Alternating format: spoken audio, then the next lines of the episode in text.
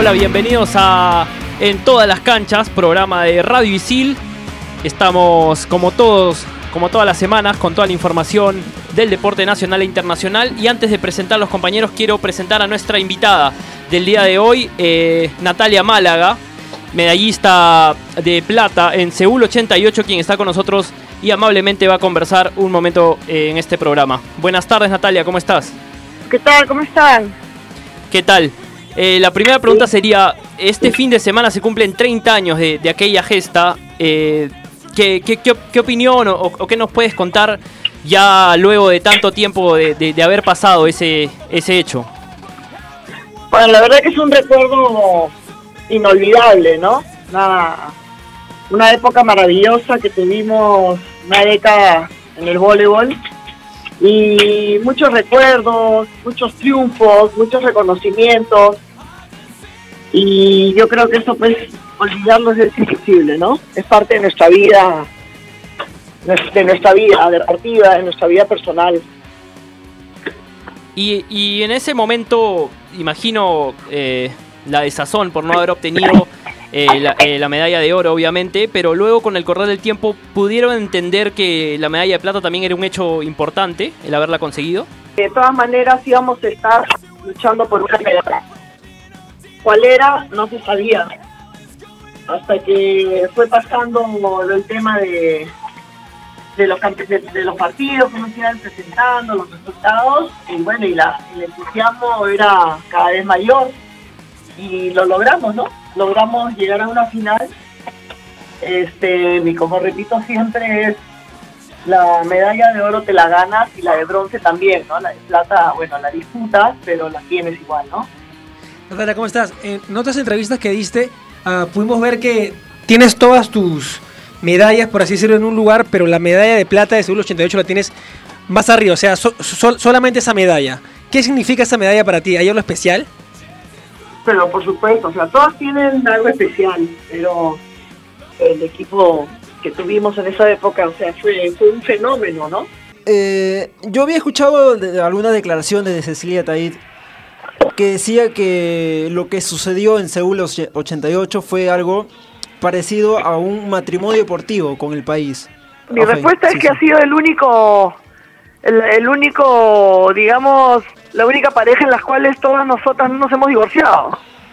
¿No? Ha sido un matrimonio sí. eterno hasta ahora, al menos por mi parte, ¿no? Yo sigo ligada al vóley, sigo con la selección de menores y muchas de mis compañeras siguen ligadas al vóley también, al deporte. Claro. ¿No? Digamos, la fidel fidelidad todavía continúa.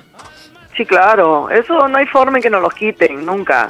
No, no, eso no, es imposible.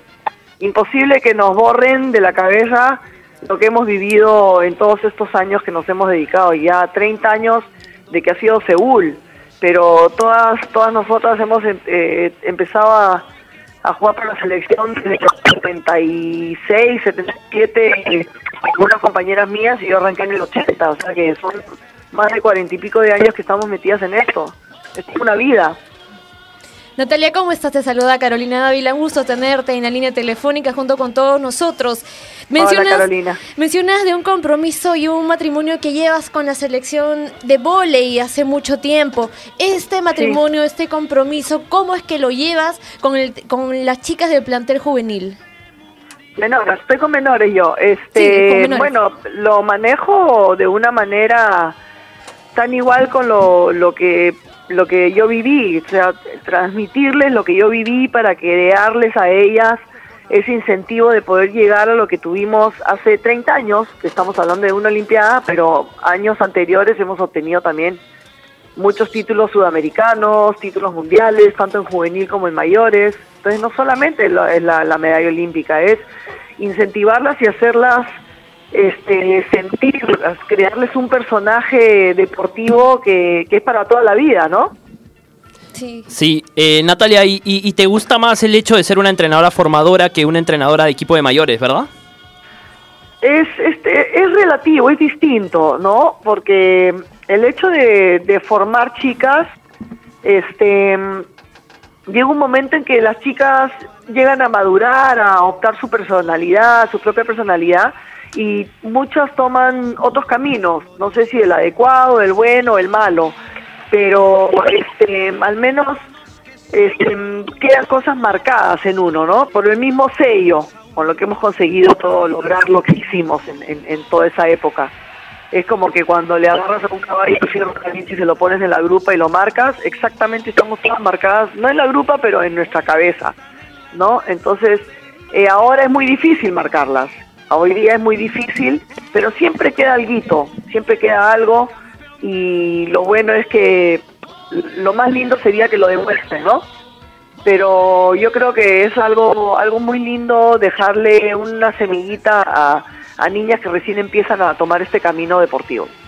A ver, una, unas últimas consultas ya para poder finalizar y, y agradeciendo tu tiempo también. Pareciera que Seúl 88 fuera algo único e irrepetible. ¿Por qué pareciera que estamos muy lejanos de esta situación en el vóley actual, en estos momentos? ¿Por qué tal vez este, nos hemos alejado mucho? Porque después de Seúl, digamos, ha sido la cúspide del vóley peruano. Después hay ciertas dudas, digamos. Sí, bueno, el, tema es bien complejo, ¿no? Ah, este, lo que pasó en Seúl para atrás, este, como te digo, fue algo fenómeno. Y para que se repita algo fenómeno, tienen que pasar muchos años, como pasa en la parte, en, la naturaleza, ¿no? Entonces, este, hemos pasado por muchas dificultades en todo sentido, en todo sentido.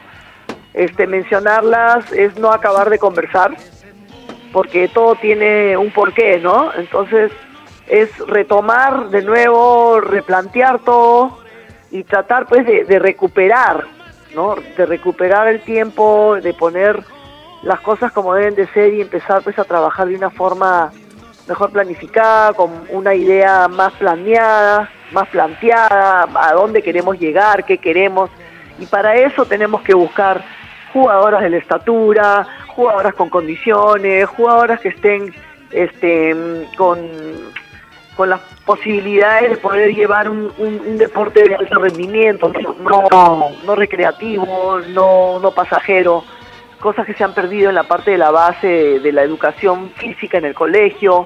Uf, es, es remover muchísimas cosas que no acabaríamos de conversar, ¿no? Entonces es un, un, un replanteamiento total, empezando, digamos, pues por el Ministerio de Educación, que, esto se fomente en los colegios, de los colegios salen las chicas a los clubes, de los clubes salen las chicas a la selección, que se hagan pues campeonatos interescolares, no hablemos del APCA, de la PAFA, de todas esas cosas interescolares, que, que el colegio privado compita contra el colegio este estatal. Y así se van buscando, se van rozando este jugadoras de otros conocimientos tanto sociales, deportivos, ¿no? Como otras jugadoras que, que otras muchachitas que están en otros colegios pues con una con un alcance que muchas tal vez no puedan llegar a eso, ¿no? Entonces, eh, la gente va aprendiendo todas esas cosas como aprendí yo de mis compañeras. Habían diferentes este, clases sociales.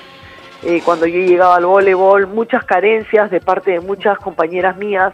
Y uno parece mentira que aprende esas cosas y empieza a tomar las cosas con mayor razón, con mayor sentimiento, con mucho sentimiento, que es lo que creo yo que se ha perdido, la, el, el compromiso y el sentimiento a las cosas que uno hace se han perdido. Ya se ve un poco más materialista, ya hay cosas más importantes que, dedicarle siete a ocho horas al voleibol, ¿no? Entonces tiempos han cambiado, entonces es un tema recontra extenso, pero que se podría comenzar a trabajar y a, a empezar a recuperar desde, desde los colegios, digamos, ¿no? Desde la parte educativa. Perfecto. Y el próximo gran reto de la selección nacional de, mayores que, que, tiene nuevo técnico eh, parece ser los Juegos Panamericanos que se vienen el próximo año.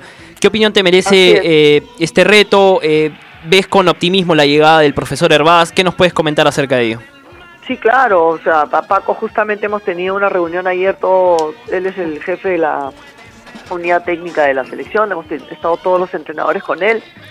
Este, estamos empezando a ordenar la casa con, proyectos que él tiene y bueno, a seguirlos, ¿no? A seguirlos, a seguir la idea y a seguir trabajando, no solamente entrenadores, a seguir trabajando el mismo colegio de entrenadores, formar entrenadores para descentralizar todo en Lima, que un grupo de entrenadores que vienen de provincia, los mejores pues se encarguen en sus provincias de promover esto, de que cada uno forme, cada colegio, cada club forme una sola jugadora, ¿no? Esta vez han venido, eh, hemos tenido un curso de capacitación la semana pasada y han venido como, pucha, no sé, déjame decirte, 17 de Arequipa, que esos 17 formen a una jugadora, ya tenemos 17 jugadoras. Claro.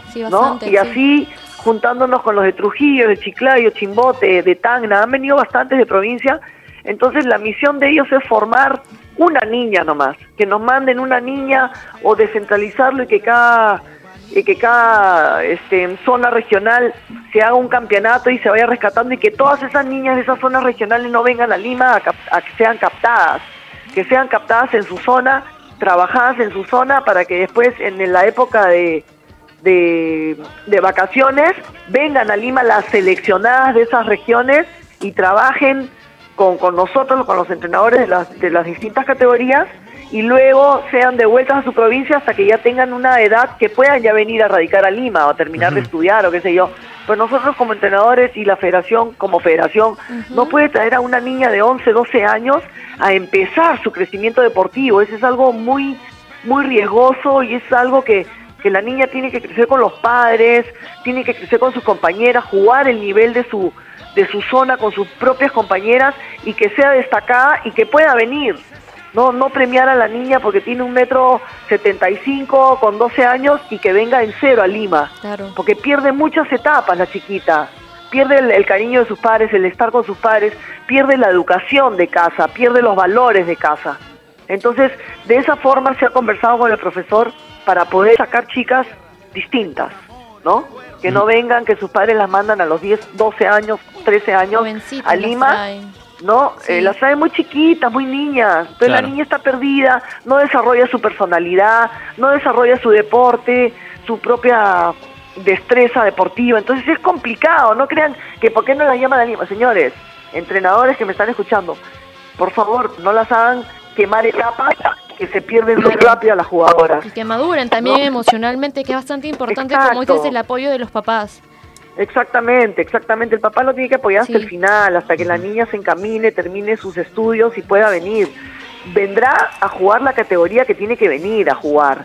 Si una niña a los 14 años es una chica que ya acabó el colegio, que ya tiene más o menos algo, alguna formación este, intelectual, conocimiento, su educación, ya la chiquita ya puede dedicarse y agarrarle cariño a esto y dedicarse y decir, no, yo quiero mi universidad, quiero ser abogada, quiero ser arquitecta, lo que sea, no quiero ser deportista. Entonces, meterse ahí lleno a eso, ¿no?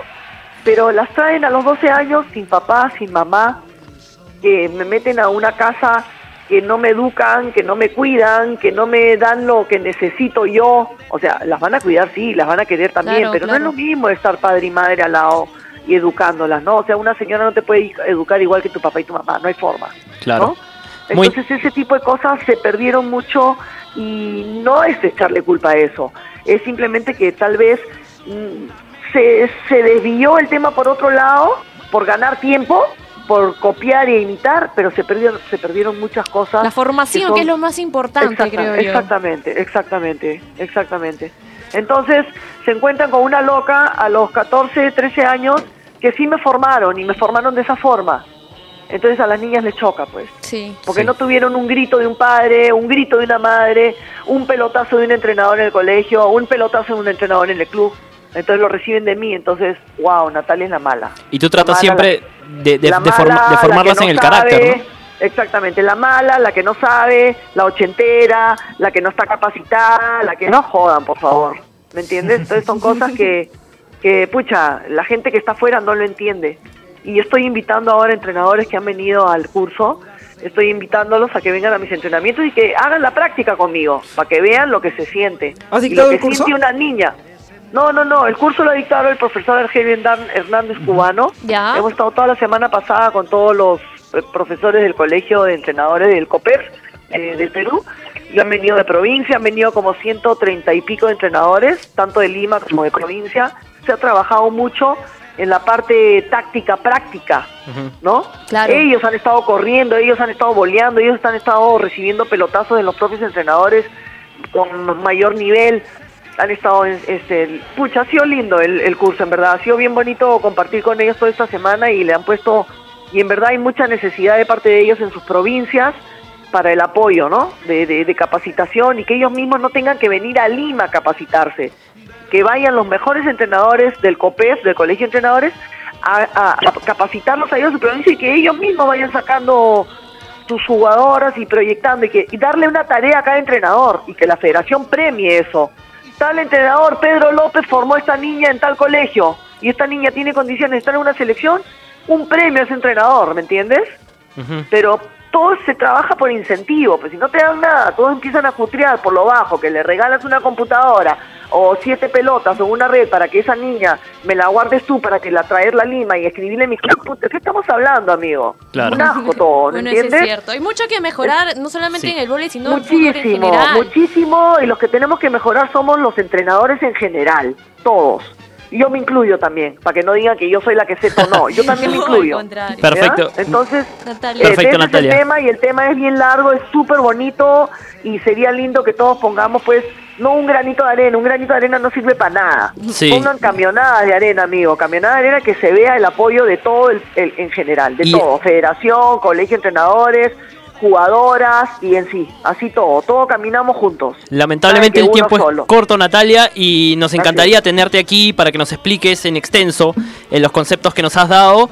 Y la verdad que agradecerte por tu tiempo y han sido muy claros, muy claro Sí. todo, todo lo que has dicho. Hemos tenido una conversación muy linda ayer con, con muy interesante con Paco. Y este, bueno, por fin ahora no podemos tener el pretexto. Paco, Paco tiene cinco años ya en el Perú.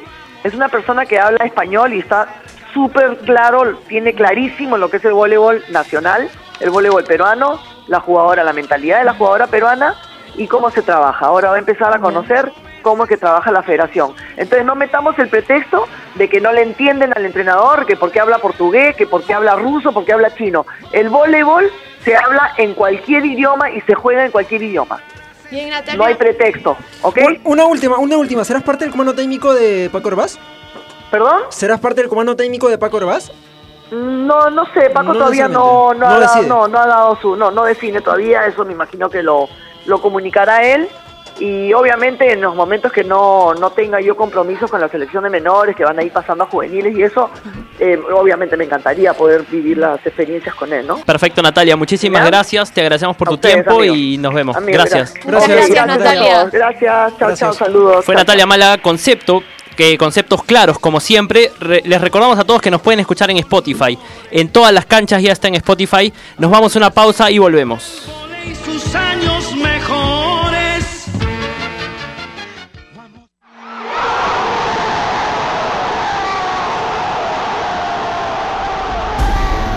Nadie te enseñó a gritar un gol, ni a quedarte en silencio por el dolor.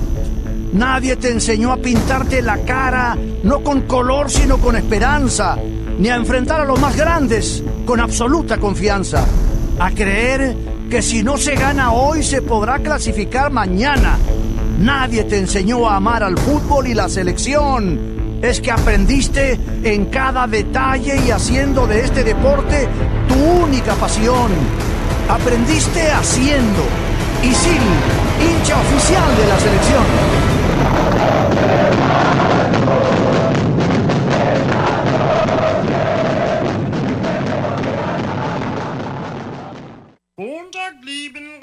Globen.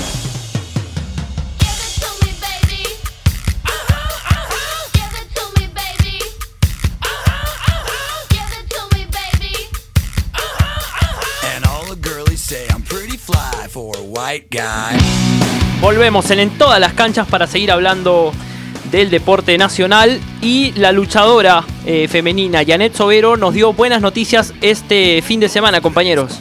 Así Janet es. Plata. en- Así es, y ella lo comenzó en sus redes sociales en Lucha Señor en Rumania, se llevó el segundo puesto y ella recuerda en sus redes sociales que esto es una lucha no solamente de cuerpo a cuerpo, sino es una lucha constante de entrenamientos porque hacemos recor- recordamos que el primer campeonato en Polonia lo perdió, el segundo en Bielorrusia que llevó el cuarto puesto y este se- lo ganó en la lucha en lucha señor en Rumania el segundo puesto la, la medalla de plata. En categoría 65 kilos, Paul Ambrosio también estuvo en Bielorrusia, estuvo en Polonia, estuvo en Rumania también, que, que bueno, pudo obtener justamente la medalla de bronce, porque Janet Sober obtuvo plata, Paul Ambrosio obtuvo bronce. Después van a ir, Paul Ambrosio va a viajar a Rusia. Van a Rusia Claro, a, una, sí. a un entrenamiento. Ahí van a hacer su base de entrenamiento para el mundial que se va a disputar en Hungría. Janet Sobero, por ejemplo, estuvo en, en Río Sí. Sí. y Paul Ambrosio no estuvo. No logró clasificar. digamos. Ahora es un premio a la perseverancia de Yaren, ¿no? Porque como, como mencionaba Carolina, eh, ella mencionaba también, Yaren mencionaba que, que había, había perdido su, su- su- su primer campeonato. ¿no? Ayúdame, ¿en dónde fue? en Bielorrusia. En Polonia, en el Polonia, primer- el perdió primero fue en. Polonia que lo perdió. Y ahora, Ah, sí, sí, después de tiempo, después de tiempo Sí, de trabajo, sí. perseverancia, ha podido, Polonia. ha podido meterse al podio, como ella dijo, y lo reconocía en sus redes sociales. Y Alguna vez, perdóname, alguna vez eh, pude conversar con ella y un grupo de compañeros y colegas y es un tema también a tomar atención porque ella no comenzó de joven siendo deportista, ella comenzó con una edad más o menos entre los 30 29 años y ella compite en categoría en senior, entonces es para que todos los jóvenes nunca se rindan con lo que quieran hacer. Claro que sí. Tiempo de ventaja también. Sí. Sí. Eh, otro deportista destacado fue Cristian Pacheco, quien en la maratón de Buenos Aires hizo el mejor tiempo sudamericano con 2 horas 11 minutos y 18 segundos. Hay que recordar que en la general el peruano fue tercer lugar. Tercer lugar eh, porque el ganador fue el keniata Saima Emanuel Kipkenboy con 2 horas 5 minutos y 21 segundos. El peruano queda en tercer lugar pero se ubica como el mejor sudamericano. Escúchame, marca para Lima 2019 en maratón es 2 horas 16. Sí. Pacheco tiene 2 horas 11 minutos. Sí. Es decir, él ha 18 clasificado segundos, prácticamente. 18 Sí. segundos. sí. Es decir, a ver, a ver, no tengo confirmada si es cierto de que por lo menos el cupo está, pero ya parte por la federación si es que lo eligen a, a Pacheco o no para que pueda ir a los juegos. Porque bien es cierto, lo hemos tocado en el programa anterior.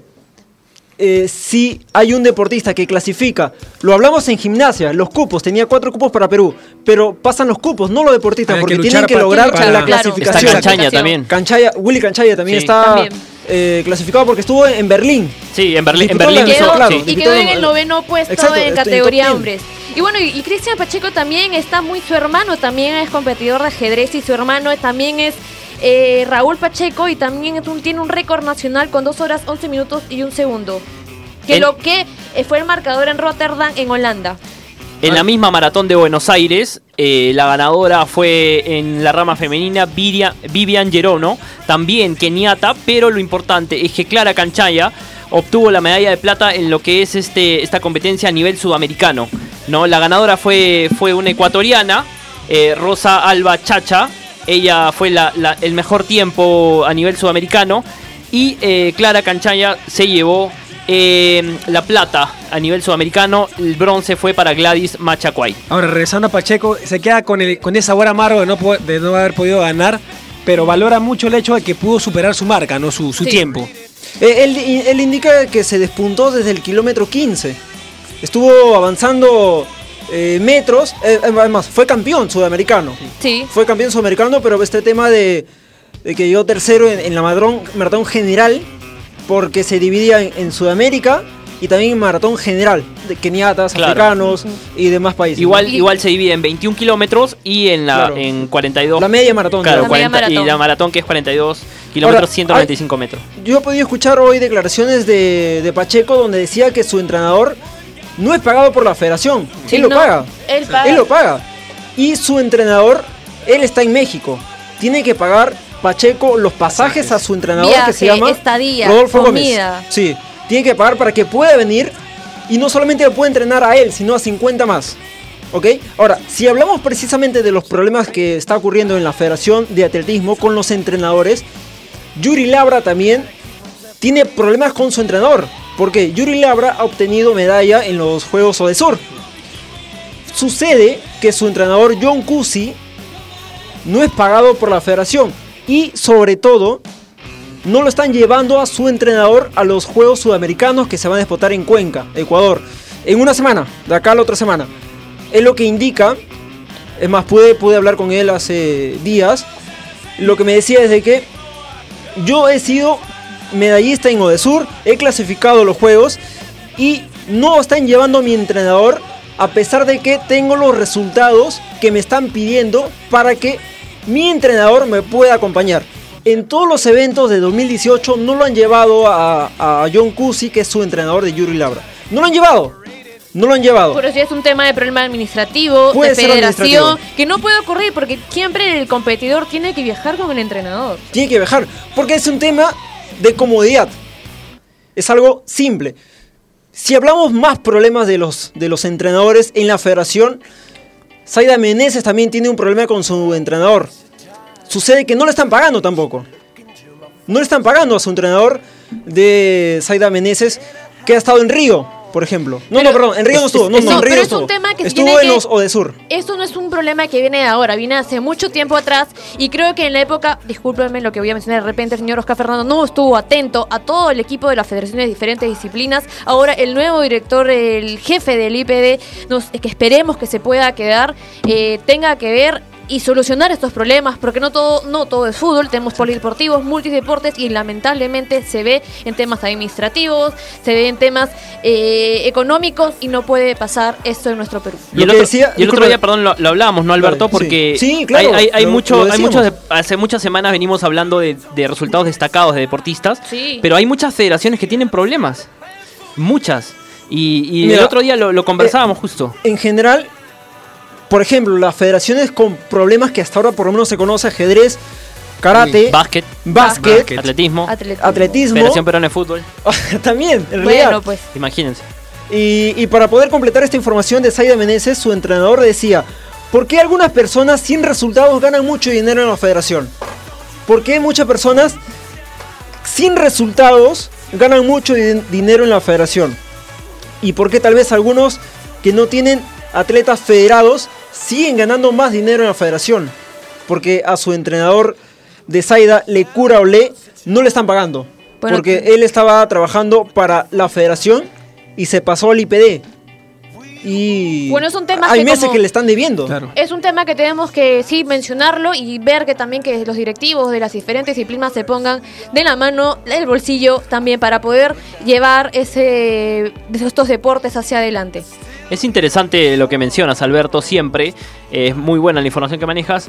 Y ya nos irás contando con el correr de las semanas cómo, cómo se va desarrollando Hay que este a la tema. gente de, la Federación de Atletismo. Sí, sí, podemos, podemos ver ese tema. No sé si Eh, vamos, vamos con el rugby. Vamos con el rugby, porque ya tenemos poco tiempo y hay que contar que desde el 30 de septiembre al 6 de octubre se va a disputar el Sudamericano Cuatro Naciones. Lo que antes era el Sudamericano Mayor B se desarrollará en Guatemala. Va a participar el Perú, obviamente, que tuvo la oportunidad de ganar una vez este certamen.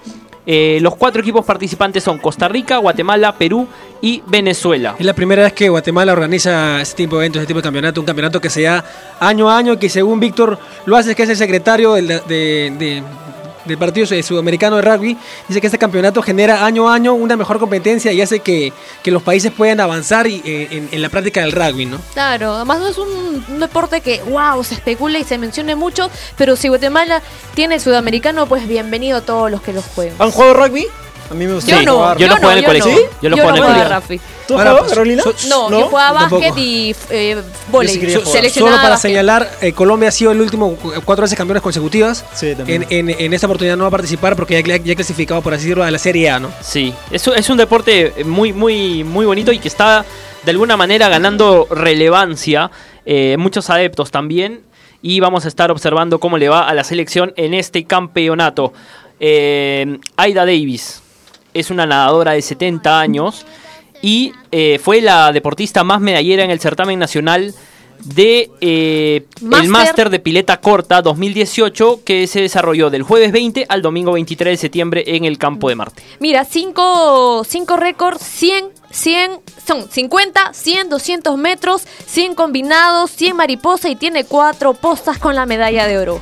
Hay que destacar que el evento reunió a más de 400 deportistas de 22 clubes de Chiclayo, Trujillo, Arequipa, Cajamarca y Lima. Y también sirvió para, el pre- para preparar a los deportistas para el sudamericano que se va a desarrollar en Buenos Aires. Imagínense, 70 años, ustedes se ven así, chicos, jo- ahora jóvenes, a esa edad también Fer, teniendo Fer, medallas. Fer, Fernando. ¿Tú haces yo- natación? No, natación no. Natación. corres, tú Tengo corres. polideportiva ahí, pero no, natación. ¿Tú haces atletismo? ¿Tú haces running? Corro, corro, pero bonito, como es que les pasaba. No, y el tú, total de Carolina? preseas. ¿qué A los cosa? 70. A los 70. ¿Te imaginas así? No, No, no, me imagino. No, y, y el total de preseas doradas para ida fue nueve, nueve doradas, imagínate. Ahora, Aya también se está preparando para lo que será su próxima competencia, que será el Sudamericano Argentina, del 13 al 17 de noviembre, ¿no? Así es, bueno, y este es un atleta y se sigue preparando durante todos estos años, ¿no? Y hay que recordar para ustedes que dicen que se levantan, tienen clase a las 7 de la mañana, ella inicia sus actividades 7 de la O mañana. no hay excusas. No hay excusas para hacer. Nosotros que... Bueno, vamos a hablar también de Linda Leca. Linda, Linda. Linda Leca. Ya regresó a Lima. Sí, eh, regresó tras el combate que sostuvo el pasado 14 de septiembre ante eh, Raya Amashev, eh, alemana ella, por el título Super Mosca de la OMB. Escúchame, ¿cuándo le van a dar los laureles a Linda? Ella tiene los laureles. Está, digamos, ha ganado. Está el- calificada, Está calificada. para obtener los laureles En el deportivos. 2016, ella obtuvo el campeonato, campeonato absoluto de Super Mosca MB. Pero han pasado dos, años, años. y nada. Y nada. Pero me parece ¿Y que ahí, hay un tema entrampado. Me parece que, que no, no reconocen el título de ella como un título mundial. Puede ser. Entonces, eso. Pero, a ver- porque, por ejemplo, este año, hace unos meses, le entregaron los laureles a Alexandra Grande. Sí. que los ganó meses en el 2017. Pero bueno, entonces, si es que Linda los ha ganado en el 2016, ya algún tema bu- burocrático debe haber para que ya, para que no te reconozcan un título debe ser algo. Debe ser algo, algo Por eso, ahí. por eso te digo, de repente no se reconoce lo que ella logró como eh, un título mundial. Pero qué injusto, ¿no? Sí, bueno. Eh, compañeros, se ha pasado rápido el tiempo. Ha sido un muy buen programa.